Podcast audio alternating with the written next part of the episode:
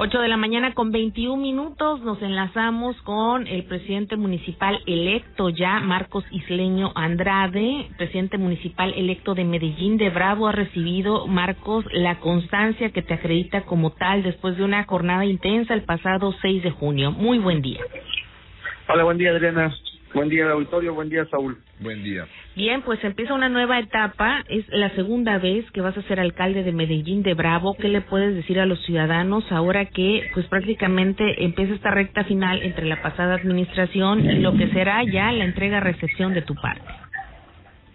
Bueno, la verdad es que lo comentaba el otro día con, con los compañeros que no es no es fácil ser alcalde eh, dos veces de, de un municipio, de, de nuestro municipio, y menos y menos ahora en esos tiempos, ganar una elección es muy complicado, por muchos intereses, ¿no?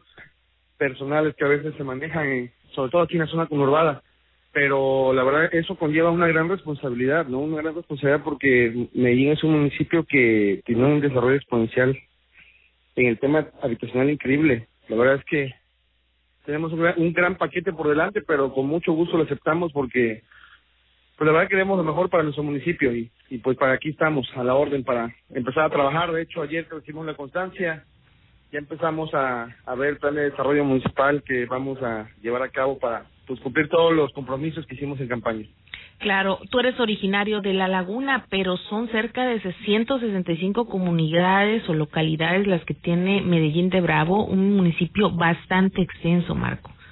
Sí, es un territorio muy, muy amplio, son más de 173 kilómetros cuadrados y 12 congregaciones, como bien lo dijiste, son cerca de 200 comunidades. La verdad es que es un territorio que demanda mucho, la verdad es que ha estado bastante abandonado en cuestión de desarrollo urbano porque es un municipio grande pero presupuestalmente hablando pequeño bueno eso se eso tenemos que revertir con el tema de bajar recursos extraordinarios de la federación del estado para poder sacar adelante el municipio. ¿Cómo romper esa brecha? Porque ahora está muy marcado, bueno, no ahora, desde hace algunos años, una década tal vez, el tema de la construcción de fraccionamientos que podría ser considerado ya la zona urbana de Medellín de Bravo y esta parte rural que es naturalmente lo que define al municipio, cómo concatenar estas dos partes de la ciudad que debido a su geografía, que estamos comentando justamente eso precisamente, eh, pues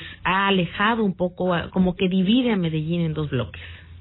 Sí, totalmente. Son dos vidas muy distintas, dos dos sociedades muy muy distintas, muy marcado, eh, totalmente la la cultura, todo, o sea, es una realidad. Tenemos dos Medellín dentro de uno moderno, uno urbano, este, uno perdón, uno, uno tradicional y uno urbano.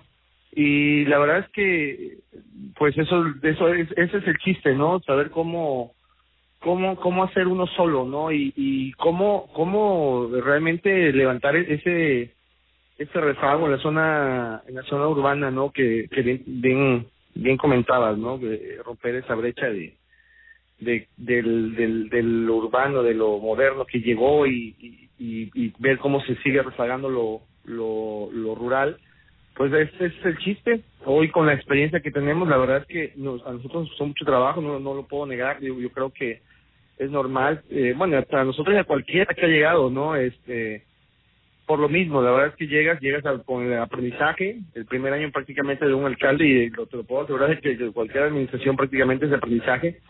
Realmente es, complicado. Ahorita la verdad es que con la experiencia, gracias a Dios que, que nos dio la otra administración, pues vamos a llegar desde, el día uno a trabajar para precisamente tratar de, emparejar eh, es, esa diferencia abismal que existe y bueno, pues hacer todo lo posible. Hoy en día tenemos pláticas muy avanzadas con Conagua, por ejemplo, para bajar plantas de tratamiento a comunidades eh, rurales muy importantes y muy pobladas como lo es el Tejar y Paso del Toro.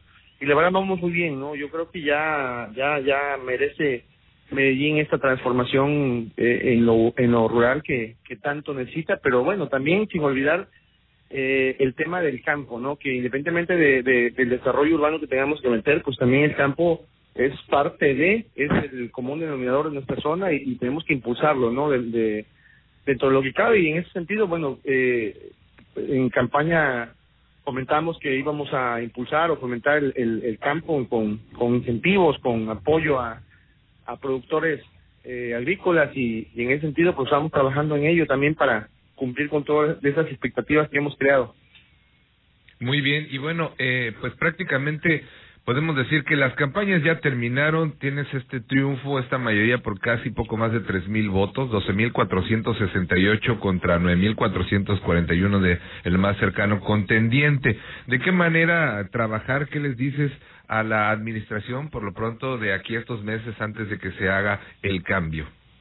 Bueno, yo yo soy una persona, eh, la verdad que la, la propia vida me ha llevado a entender que que no no debe haber revanchismos, debe, debe, debe, debe ser todo cordial. Eso sí, quedó muy claro ayer en el mensaje que, que mandamos que deben entregar unas, unas finanzas sanas. Eh, la verdad es que Medellín merece eh, un, un, eh, una entrega-recepción saludable. ¿En qué sentido? En, en, el tema financiero. ¿Por qué? Porque el dinero no es, de, no es de los, siempre lo he dicho, no es de los políticos, no es de los gobernantes. En este, en este caso el dinero es del pueblo. Entonces, por, eh, por salud, la administración saliente debe entregar buenas cuentas porque la verdad sí vamos a vamos a ser muy muy muy cautelosos en la recepción pues precisamente para que nos dejen todo bien porque obviamente esta es de conocimiento público que hasta el día de hoy se adeudan más de 12 millones de pesos de, de energía eléctrica. La verdad es que no se nos hace justo que hereden esa esa deuda porque obviamente pues no es lo mismo empezar de cero que empezar de menos 12 millones y lo que se encuentre, ¿no? La verdad es que tienen siete meses para sanear sus finanzas y es lo que esperamos, porque no queremos, eh, eh, no queremos llevar a ningún caso proceder legalmente en contra de nadie. Queremos llegar de forma pacífica, pacífica a hacer una transición, porque nuestro interés es llegar a, a trabajar para hacer, hacer lo que siempre hemos dicho, ¿no? Un gobierno cercano, un gobierno responsable, un gobierno sensible, porque queremos gobernar para todos, porque a partir de ahora ya no hay colores. Bien, ahora, ¿cómo queda conformado tu cabildo, alcalde? Eh, ¿cómo, ¿Cómo va a quedar conformado este nuevo cabildo a partir de enero próximo? Mira, te soy honesto, yo eh, desconozco esa parte legal en cuestión electoral. Eh, por ahí nos dicen que queda una... La verdad es que no se ha hecho ahí la, el incremento de las regidurías que ya deberíamos de tener por el número de población que ya manejamos, deberíamos tener por ya cinco regidurías, entre cinco y siete, aún, aún son tres, y eh, es como mínimo, son tres regidurías... Es mínima esta representación que tiene. Ah, no, por, por supuesto, ya te digo, ya tenemos casi 60 mil habitantes con credencial de Medellín, porque ya rebasamos los 60, por, porque hay mucho muchos ciudadanos flotantes, le, le, llamamos, ¿no? Que llegan a dormir nada más a, al municipio, que son de Veracruz, porque abrió sus credenciales, en la zona, pues, precisamente en la zona urbana de Puente Moreno y, y Arboledas pero pero la verdad es que no no no no, no se ha subido el número de representantes de, las regidurías. Entonces hoy que tenemos tres aparentemente queda, quedamos un regidor del PAN un regidor de Morena y, un, y una regidora de Morena y un regidor de Movimiento Ciudadano. Aún no está no está no está muy claro no está bien definido pero en las próximas horas yo creo que ya se dará a conocer cómo cómo quedan realmente integrado totalmente el cabildo. Y que aparte, por ejemplo, Lagos de Puente Moreno, una vez que se termine de construir, todavía falta una parte, serán más de 25 mil habitantes, el fraccionamiento Puente Moreno, que hasta ahora era el más grande, pues pasaría a ser como que el segundo más poblado. Vamos, una gran población que tienes a cargo en materia urbana también. Sí, por supuesto, lo que decíamos al principio, el desarrollo urbano está en crecimiento exponencial y la verdad es que todavía quedan varias hectáreas por desarrollar de urbanizador de Medellín, que obviamente Lagos de Puente Moreno va a superar por mucho a, lo que es Puente Moreno. Yo siempre le, he comentado a la gente que ahí, prácticamente se quedó el nombre de, fraccionamiento, pero ya, ya es una ciudad. Tenemos casi 15 mil casas entregadas en 15 mil familias que están viviendo en la zona y más lo que se agregue, ¿no? La verdad es que está muy grande el fraccionamiento. Bien. Muy bien, pues ahora sí que enhorabuena y también pues el compromiso reiterado con los medillenses que esperan por supuesto eh, resultados y como dices el reto de haber sido alcalde y haber trabajado en una ocasión y ahora que corresponde pues de nueva cuenta estar pues superar ese reto y atender las necesidades aunque durante todos estos meses como ya mencionas pues estará a puertas abiertas en cuanto entres en funciones. Así es, Saúl. Eh, esta es el, la gran responsabilidad que hoy nos toca y que asumimos con mucho gusto. Bien, pues algo más que quieras decirle a los medellinenses, Marcos, ahora que te están escuchando.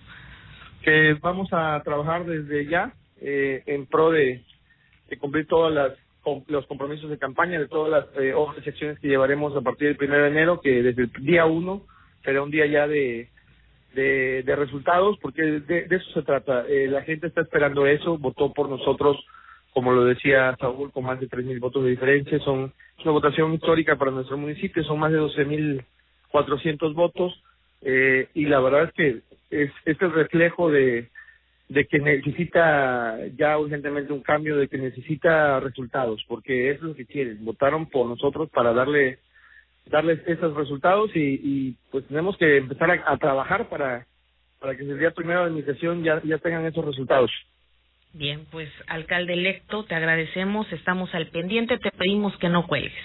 Ocho de la mañana con treinta y dos minutos.